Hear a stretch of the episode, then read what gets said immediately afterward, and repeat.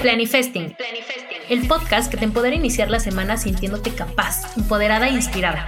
Aquí dejarás de ver los lunes porque ahora serán un día de inicio, de reset y de expansión. La vida es un juego y un reto constante, en donde el amor propio, la productividad consciente y un entrenamiento mental positivo son claves para divertirte y aprender a disfrutar el proceso. Hola, soy Cecilia Sanmer, apasionada de la vida, escritora, coach en hábitos y fundadora de Orem un estilo de vida.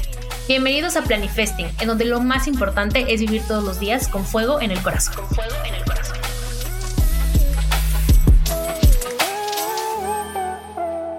Hola tribu, ¿cómo estás? Me encanta iniciar un episodio más. Bienvenidos a Planifesting, en donde semana a semana tocamos temas que te inspiren a intencionar tu vida para vivir con fuego en el corazón. Y probablemente me escuches de manera diferente, espero que sí lo notes.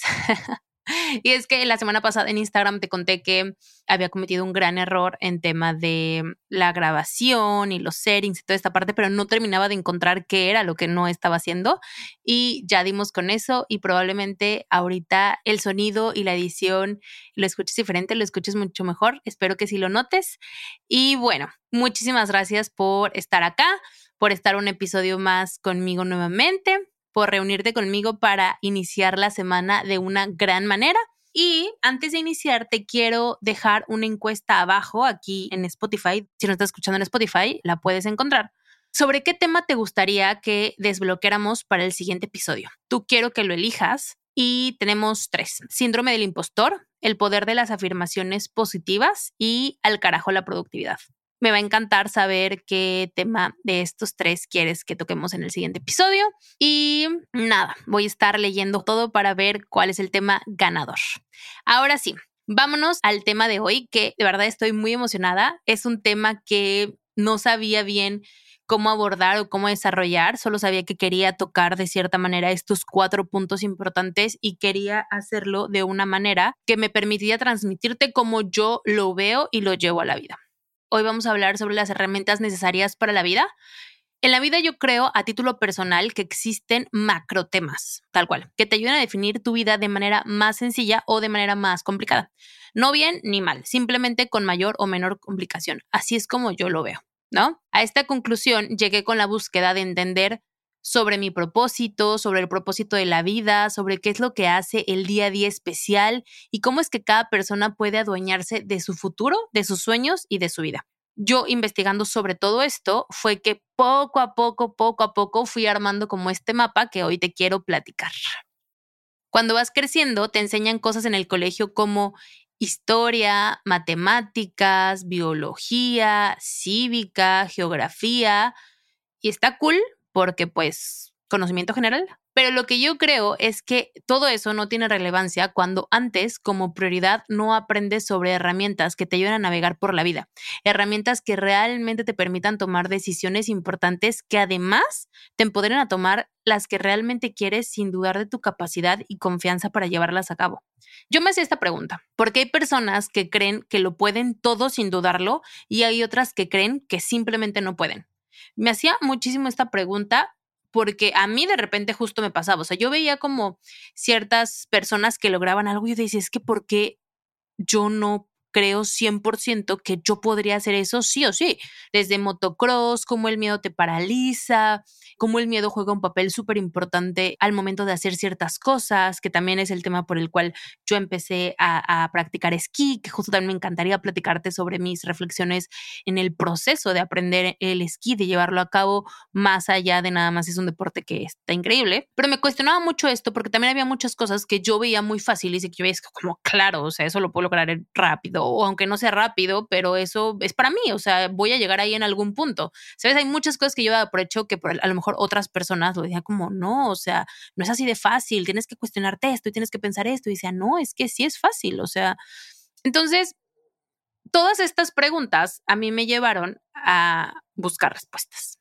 En mi vida adulta he estado en una búsqueda constante de respuestas sobre todas estas preguntas que te digo, específicamente más recargada hacia el tema de comportamiento humano. Me he sentido agotada, feliz, perdida, muy agradecida y muy emocionada por poder llevar a la práctica todo lo que voy aprendiendo o todo lo que he ido aprendiendo en el camino porque sin duda creo que atreverse a cuestionarse, a poner en práctica y a ver hacia adentro es de valientes. Para mí no hay otra respuesta a eso. Es de personas que quieren más de la vida, que quieren más de ellos, que no quieren quedarse en la cajita que les dijeron que tenían que estar desde que eran chiquitos y también conforme fueron creciendo. Aunque el proceso duela mucho y aunque el proceso asuste. Desde que somos chiquitos nos dicen que somos algo o que vamos a hacer algo. Cuando somos grandes, también la sociedad, las personas que nos rodean, etcétera, nos van encasillando, nos van poniendo en ciertas cajitas. Y para mí es de valientes atreverte a decir, ¿sí será o no? O yo quiero esto, o más bien, ¿qué quiero? Porque puede ser que tampoco sepas. Entonces, en este proceso y con la pasión que tengo sobre la planeación y ver todo desde un panorama macro, para poder llegar a lo particular, llegué a estos macro temas que definí como las herramientas necesarias para la vida.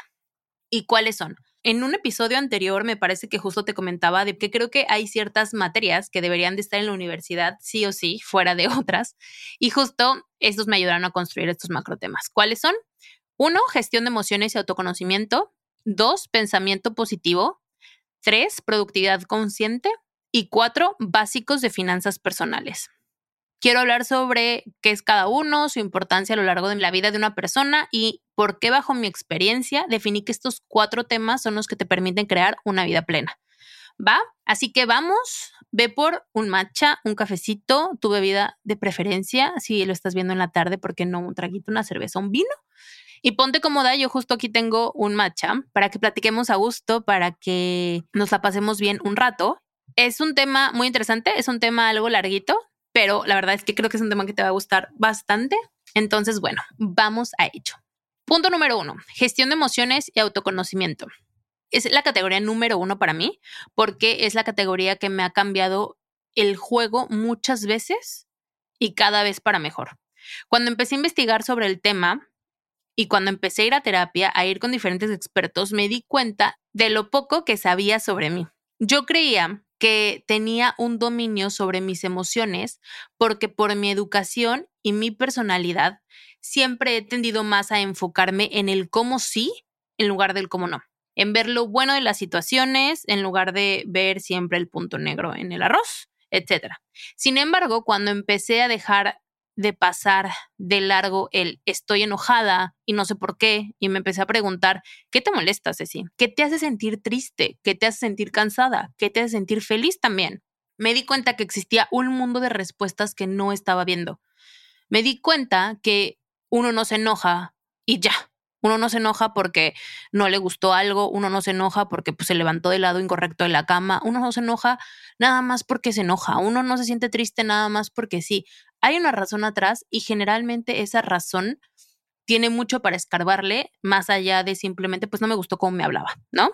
Me di cuenta que no me estaba escuchando en ese momento, que no me estaba poniendo límites y no le estaba poniendo límites al mundo. No tenía herramientas ni información sobre esto y no sabía que haciéndome preguntas podía darme yo solita muchas de las respuestas que yo estaba buscando, que a su vez eran muy valiosas y que me iban a llevar a tomar decisiones importantes en mi vida. Cuando yo empecé a descubrir este poder, ahí fue donde dije, wow, o sea, aquí hay un mundo en el que yo me quiero meter.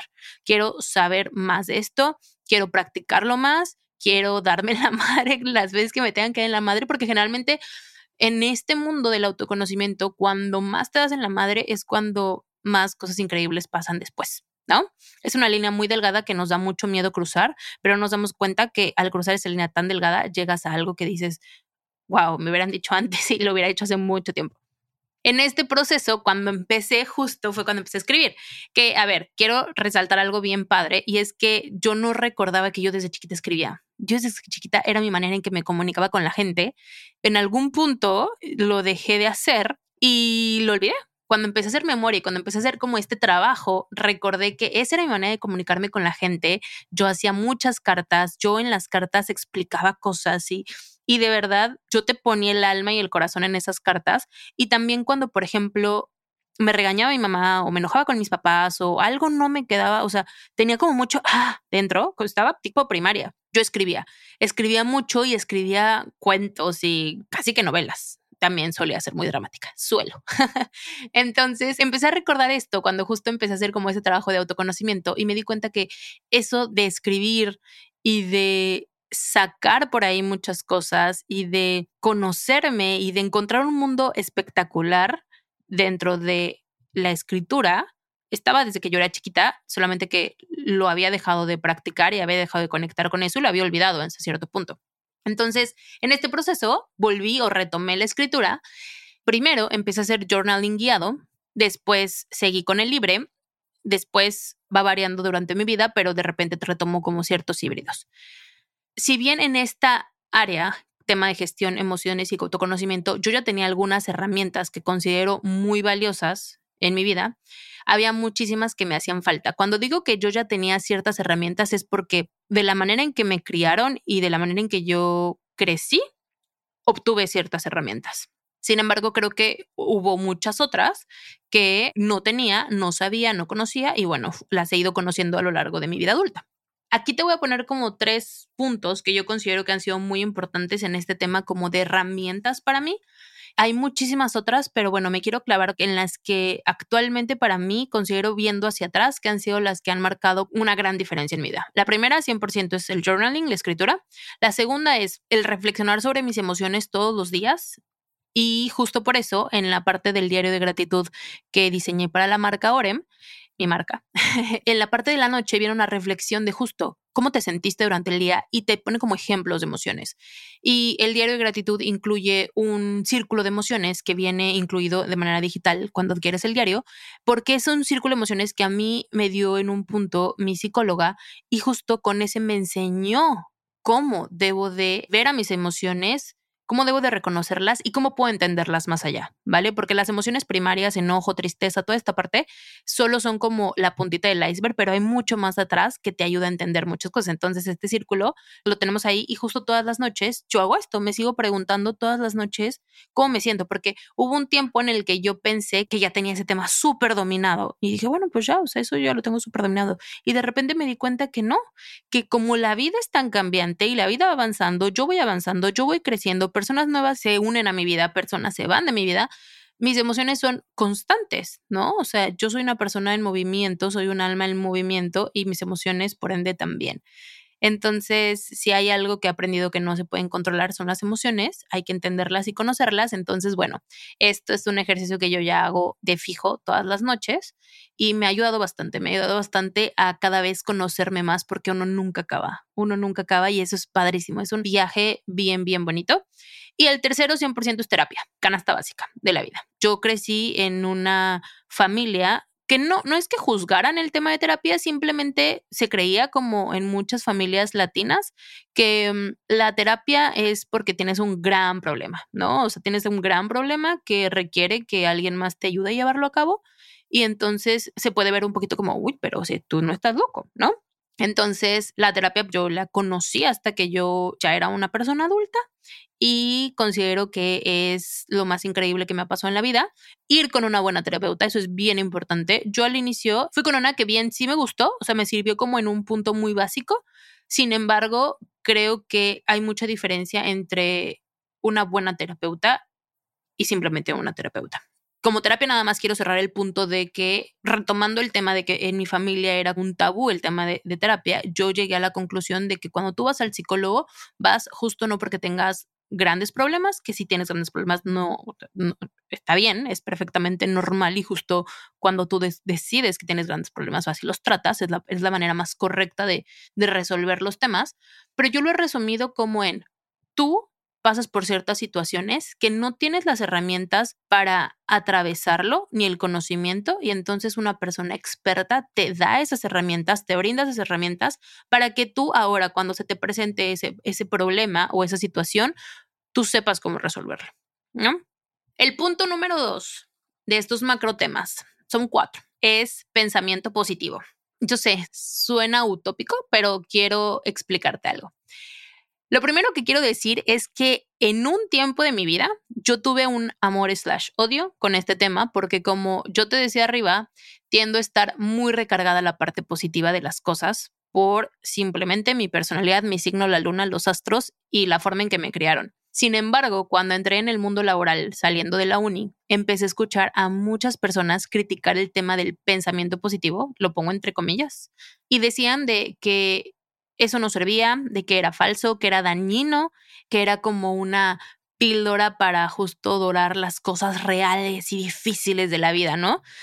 Y entonces me empecé a cuestionar mi manera de ver la vida y de ver ese tema, y ahí entró el rescate mi mejor amiga, mi mamá, que me dijo lo siguiente.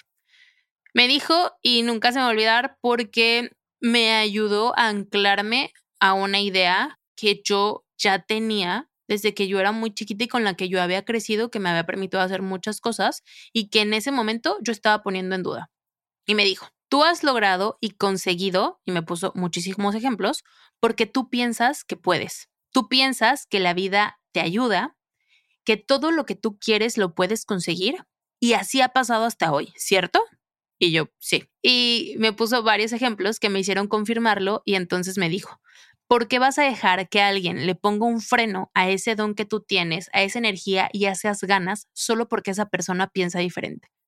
Y esa pregunta me hizo darme cuenta que tenía millones de preguntas más, que estaba convencida que mi pensamiento positivo sí me ayudaba en la vida, pero quería entender más el por qué detrás de eso quería entender y quería tener fundamentos y también conocer un poco sobre la ciencia para poder enseñarle a más personas sobre el tema y sobre el poder que existe en esto para poder creando el camino que necesitas para poder cumplir tus sueños. Yo tenía claro que sí había algo que yo estaba haciendo que me permitía decir quiero eso, no sé cómo, pero lo quiero y que pasara.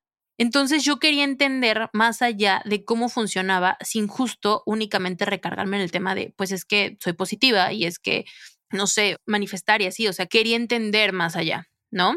Y antes de seguir, les quiero contar uno de los ejemplos que me recordó mi mamá en ese momento, porque de verdad me parece muy cómico, pero además muy interesante para comprender el poder que tiene nuestra mente, porque no tiene nada que ver con este ejemplo con cumplir sueños o con cumplir metas es literalmente algo que no dependió más que de mi mente. Y ahí les va, es muy interesante, es muy cómico. Pasó, me parece que yo estaba en la secundaria, o sea, imagínense también el nivel de hormonas que yo tenía, y es que va la historia. En ese momento, algo yo había hecho, algo, no sé, algo había hecho que no les había parecido a mis papás, se habían enojado conmigo. Y bueno, yo tenía mi primer novio, y pues obviamente volvemos a la parte que soy súper apasionada, soy acuario, soy intensa, soy la hija mayor, o sea, hay muchos factores que hacen que en mi adolescencia yo fuera intensa. Entonces, yo estaba teniendo mi primer novio, yo de verdad estaba enamoradísima, o sea, apasionada de la idea de tener novio. Entonces, nos escribíamos 24/7, hablábamos todo el tiempo, etcétera, ¿no? Algo yo hice que no le pareció a mis papás y me quitaron mi celular. Yo no podía comunicarme con mi novio y entonces yo entré en un estrés impresionante. Me acuerdo, me acuerdo porque fue la historia fue interesantísima. Entonces yo me acuerdo que me lo quitan y yo no, entonces yo estaba llore y llore y llore y llore. Pensé y dije, o sea, como que lo pensé inconsciente, pero me fui, me acosté en cama de mis papás, me tapé, o sea, extendí la cama, me tapé, me metí, estaba y llore y llore. Y entonces una parte vaga de mí, lo recuerdo justo, vagamente, pero sí lo recuerdo, pensó que te dé temperatura, que te dé temperatura o que te enfermes o algo. Y entonces yo estaba tapada porque yo dije, bueno, cuando justo te tapas, pues te calientas mucho y me puede dar temperatura, ¿no? O sea, esa era mi lógica. Y entonces yo estaba tapada y estaba así, piense, piense, piense, piense, piense y me subió la temperatura. Me subió la temperatura bastante. Y entonces ya cuando así, como que así, mi mamá ya me fue a ver, porque mi mamá también es súper bonita, o sea, se enojaba conmigo y ya pasaba el tiempo y era como, ya, ¿no? me fue a ver y a ver, si como, ya, a ver, vamos a hablar, no sé cuándo, y así, me destapa, me toca la frente y se da cuenta que estoy hirviendo. Y entonces es como, ¿qué te pasa? Y yo, ay, yo estaba llorando y llorando, o sea, ni siquiera hablaba, yo, ay, es que, ay, no sé, pero ya me siento mal y no sé qué, y sí. Entonces me dijo, vamos a ver a Francisco. Francisco es nuestro doctor de cabecera. Lo fuimos a ver. Llego con Francisco y Francisco es un doctor bien bonito que si bien pues es, médico, él le gusta más y siempre nos ha tratado desde chiquitos, le gusta más como justo preguntarnos mucho. Él, él, maneja mucho este tema de autoconocimiento, preguntarnos mucho qué sientes, qué tienes, cómo estás, qué crees que necesites para sentirte mejor.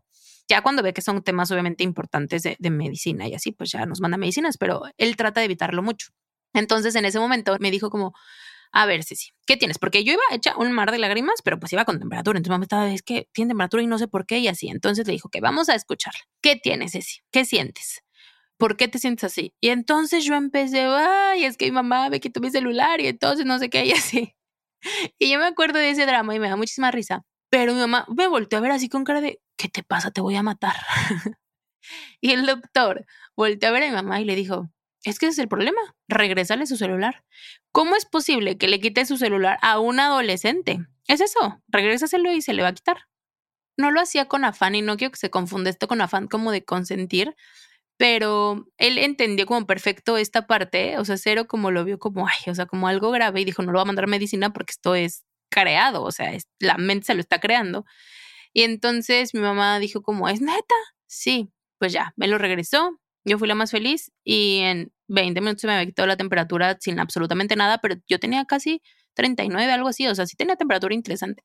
Entonces, mi mamá me recordó de eso y me dijo que si yo podía hacer eso, que era algo muy tangible y a corto plazo, ¿cómo podía dudar de esa parte de mí, no? Ahí fue donde empezó como un camino de mi parte para entender más a detalle y conocer más herramientas sobre esto. ¿No? Sobre esta parte de pensamiento positivo y el poder que esto tiene para ayudar a crear la vida que uno quiere.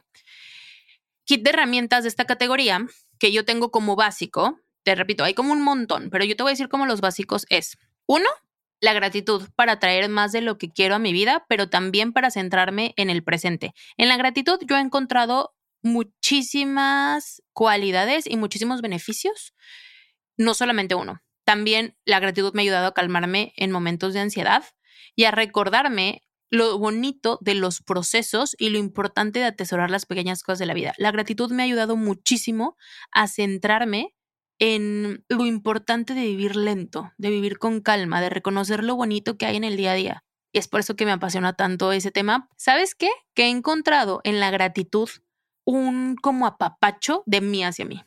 Bueno, la segunda herramienta de esta categoría son las afirmaciones positivas. Te había contado anteriormente, me parece, que fue una de las razones por las cuales y de las cuales nació Orem. Orem nació con la idea de tener una marca que con frases pudiera ayudar a cambiarle la vida a las personas. En ese momento no hacía referencia a que las frases afirmaciones positivas era exactamente lo que yo quería y el poder que éstas tenían. Simplemente yo sabía el poder que tenían frases puntuales sobre mi persona y sobre mi pensamiento y quería llevar eso mismo a mi marca. Entonces, las afirmaciones positivas que he encontrado en ellas una manera de ayudarme a afirmar la vida que yo quiero y ayudarme a poner en el mood correcto y en la sintonía correcta para llegar a donde yo quiero, a lograr eso que yo quiero. Y por último, mi vision board. Mi vision board para mí es parte crítica de este proceso de pensamiento positivo porque es trabajar todos los días en la creencia y en la confianza de que yo puedo tener eso que yo pongo en mi tablero de sueños. Eso que yo pongo ahí que es para mí. Y trabajarlo todos los días y verlo todos los días es algo que a mí me ha ayudado a desarrollar cada vez más este proceso de pensamiento positivo y de crear esos puntos importantes en el camino para lograr lo que yo quiero. El punto número tres es productividad consciente. El tema que empezó a unir todos los puntos anteriores que le ha dado rumbo a mi vida y que me ha ayudado a entender que hay más de una manera de hacer las cosas.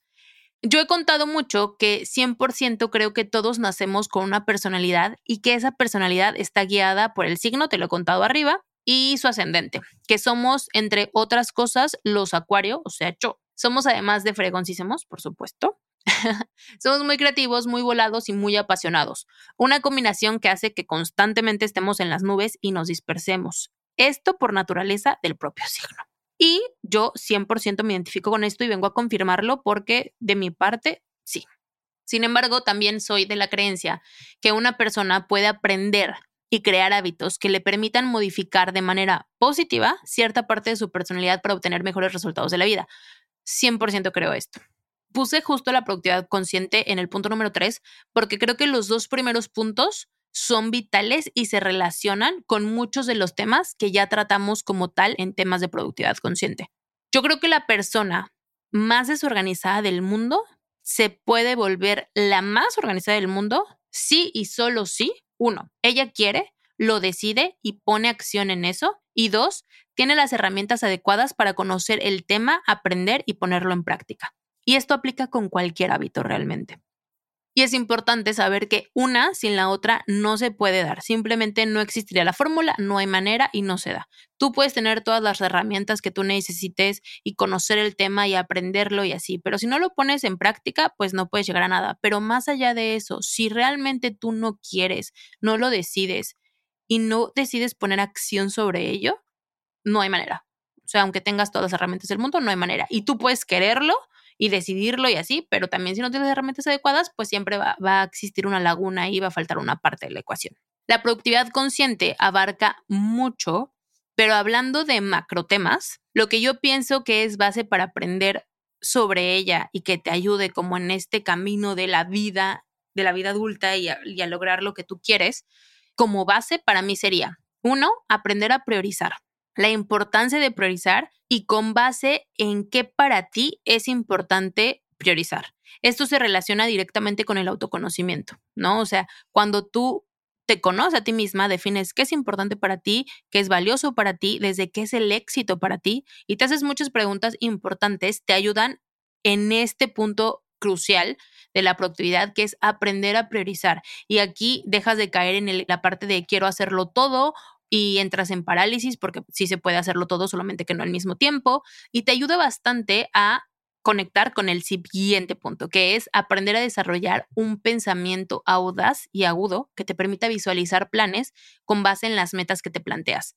Aprender a priorizar te ayuda justo a desarrollar este pensamiento audaz y agudo. Y menciono esto como un punto importante de la base sobre productividad consciente, porque para mí, cuando tú aprendes a priorizar, cuando tú en tu autoconocimiento ya defines qué es lo que tú quieres para tu vida o vas definiendo cuáles son esos sueños y vas llegando a ello, tienes que tener un pensamiento audaz y agudo que te permita justo ver lo macro para poder ir a lo particular, para poder priorizar, para poder decidir qué dejas a un lado y en qué te enfocas para poder lograr eso. Para mí, he descubierto que es vital en este tema de productividad, que así como aprendemos a gestionar nuestras emociones, aprendamos el tema sobre nuestras energías, aprendamos a gestionarlos, aprendamos a conocerlas, a medirlas y aprendamos a qué es lo que las renueva, qué es lo que las vuelve a cargar, para que con base en eso cada vez podamos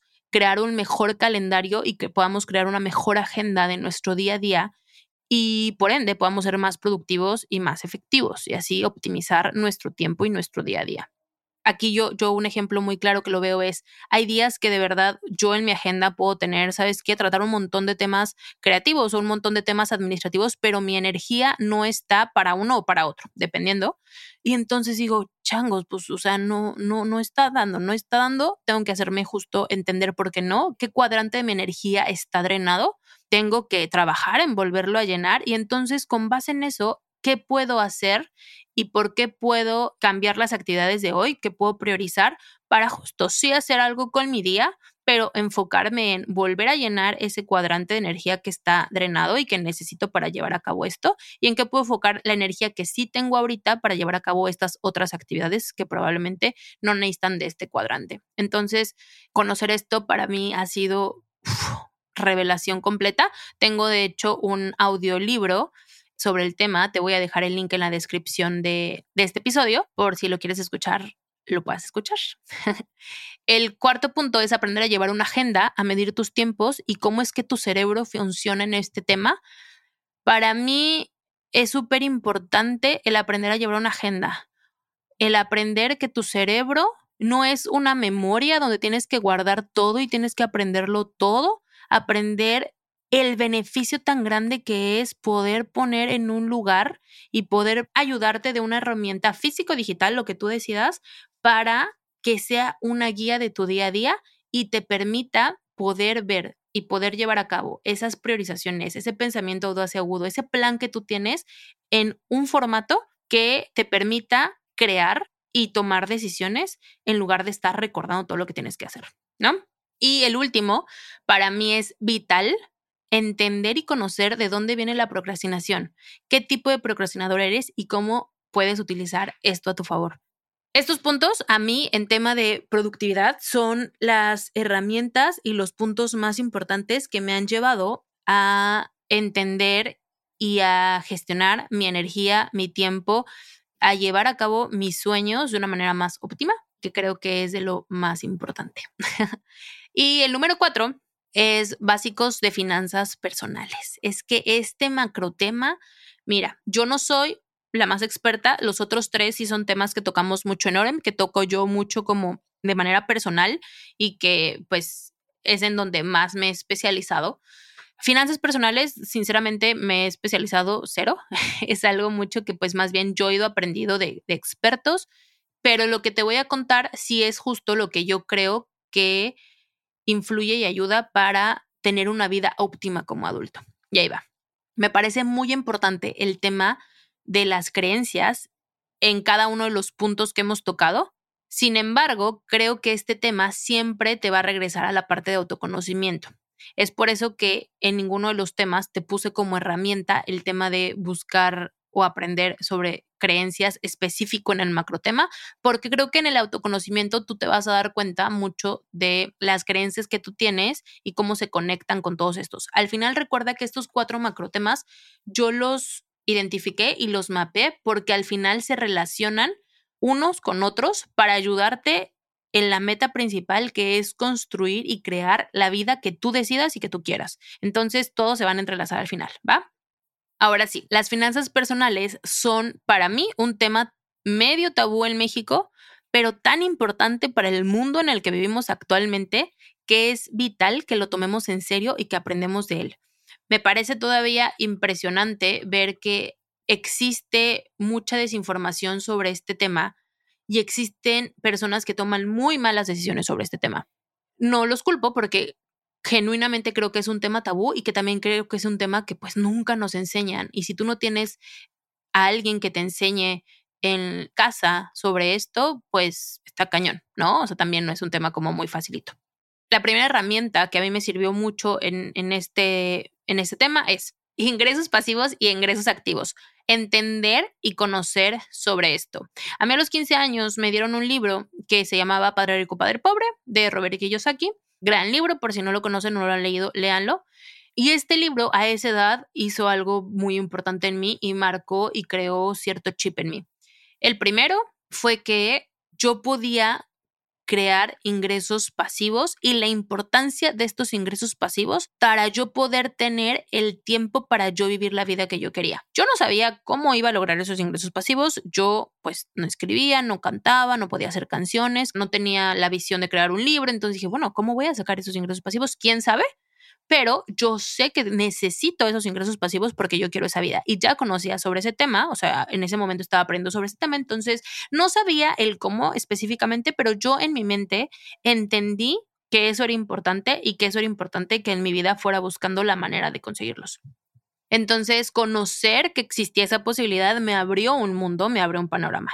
Después, entender los tipos de gastos que existen, fuera de gastos fijos y gastos variables, ¿Qué tipo de gastos existen? Gastos, pues sí, o sea, gastos básicos para vivir y para estar y para tener una vida base que para ti es importante, digna, por así decirlo.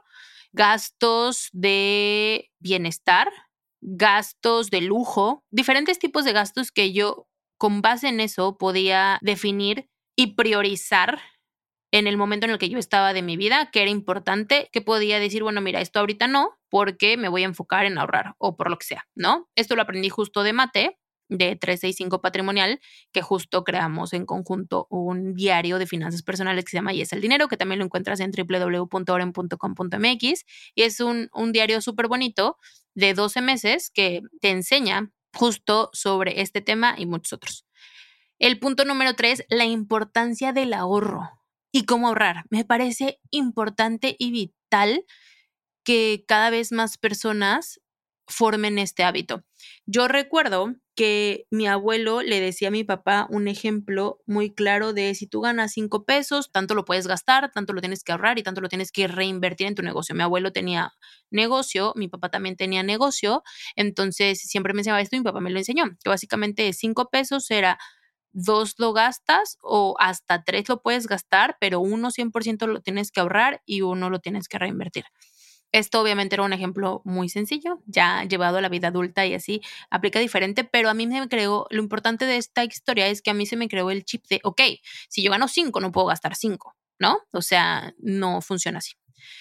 El siguiente punto es tipo de inversiones e instrumentos de inversiones. Importantísima esta herramienta porque yo aquí sí no tuve una educación sobre este tema hasta que pues crecí y vi la necesidad de. Entonces, este tema me parece súper importante y aquí, bueno, es un tema gigantesco, vemos a la parte de que no soy experta, pero algo que sí he aprendido es no mantengas tu dinero en el banco, sobre todo si tienes un flujo de dinero interesante, es una pérdida de dinero constante. Entonces, mételo a CETES. Mételo a CETES o mételo a algún instrumento, si no eres experto en, el tema de inversiones, pues un instrumento súper seguro que por lo menos te permita no perder la inflación y a lo mejor ganar un poco año con año, ¿no? Ahorita creo que el CETES está como en 11%, lo cual me parece súper bueno, es un gran, gran, gran porcentaje y pues te ayuda justo a que la inflación pues no te pegue y que tu dinero en el banco no se vuelva menos año con año. El siguiente punto es conocer sobre tarjetas de crédito, de débito, sobre bancos. Esto es base para volverte adulto. La vida adulta funciona de esta manera, nos guste o no, y es súper importante conocer sobre esto. Aquí sí tuve una pequeña introducción cuando yo era pequeña sobre este tema y me acuerdo que mi papá cuando siempre llevaba las tarjetas o o nos contaba siempre, nos decía esto. Cuando ustedes crezcan, tienen que entender que las tarjetas de crédito nos enseñaba la suya y nos decía, no es una extensión de su dinero, no significa que tienen más dinero, solamente significa que su dinero su, su, efectivo está dentro de esta tarjeta y ustedes solamente pueden gastar lo que tienen en ese flujo de efectivo. No pueden gastar más allá. Y eso me lo dejó muy claro y para mí me ha servido mucho porque justo gracias a eso no gasto más de lo que tengo. Y no llego a la parte de deudas que si le soy muy sincera, ese, ese, sí es un miedo como para mí, o sea, justo como en algún punto, sobre todo la deuda mala, ¿no? La deuda buena, yo creo que es buena. Y también me enseñó mucho sobre el tema de fechas de cortes y esta parte. Por ejemplo, recuerdo mucho que mi papá me decía, uy, este, este mes debemos esto en la tarjeta y yo, ah, súper. Y entonces me explicaba, mira, puede ser un pago mínimo esta parte, pero esto te genera intereses, bla, bla, bla. Entonces nosotros, me decía siempre, nosotros pagamos siempre completa la tarjeta. Y entonces esto se me quedó se me quedó tanto que ahora es un hábito que también yo tengo, que es, ok, lo que yo consumo en la tarjeta lo pago siempre a la fecha de corte completo. Me parece que conocer de esto, estos ya son de hábitos y decisiones propias, no quiere decir que lo mío pues sea como lo que tiene que ser, así funciona. Simplemente considero que es importante que sepamos sobre esta herramienta y tú conozcas sobre esto. Y el último es tema de amor propio y dinero. Esto puede ser tema también de autoconocimiento, sin embargo lo quiero tocar acá porque creo que es muy importante que tú dentro de tus herramientas en esta categoría en especial conozcas y te dé curiosidad de saber cómo tratas al dinero, lo que haces con él y la relación que tienes para manejarlo, porque esto habla mucho de lo que piensas de ti y de los miedos que tú tienes. Entonces, como tratas al dinero es tema 100% de amor propio. Y ya, estas son todas las herramientas que tenemos dentro de este macro tema de básicos de finanzas personales. Creo que este episodio estuvo larguito, pero espero que hayas encontrado valioso para tu vida estos temas, conocer justo como este mapeo y lo que incluye cada mapeo y por qué para mí es importante que conozcamos estos cuatro puntos como base para empezar a construir la vida que nosotros queremos y también pues para desarrollarnos como adultos. Te dejo la tarea de pensar poco a poco y sin prisa en las herramientas que quieres ir probando. Esto es como hábitos, ¿no? Esto es igual que los hábitos, de uno en uno avanzas más que queriendo hacerlo todo y luego diluyéndote y pues no llegando como a nada. Decide cuáles quieres ir probando y cuáles quieres ir metiendo en tu cajita para armar la tuya propia.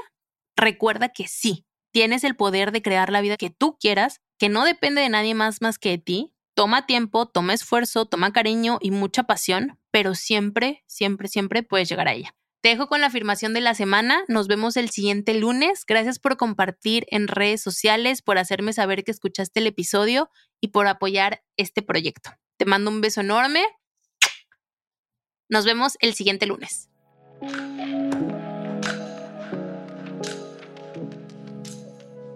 De la semana. Disfruto el proceso de crear la vida de mis sueños. Me centro en las cosas pequeñas y bonitas de la vida y me siento feliz con ello. Y me siento feliz con ello.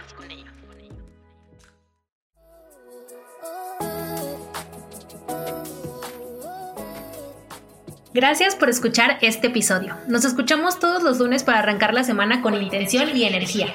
Visita www.oren.com.mx para conocer nuestros productos, descargar guías gratuitas y armarte de todo lo que necesitas para que tu mente, el universo y tu corazón conspiren en la construcción de una vida que te haga sentir en total plenitud. Si te gustó este contenido, puedes ayudarnos de tres maneras. Síguenos en Spotify, Apple Podcast y Amazon Music. Déjanos una reseña en cualquier plataforma y recomiéndanos con una amiga. Abrazo grande, chao.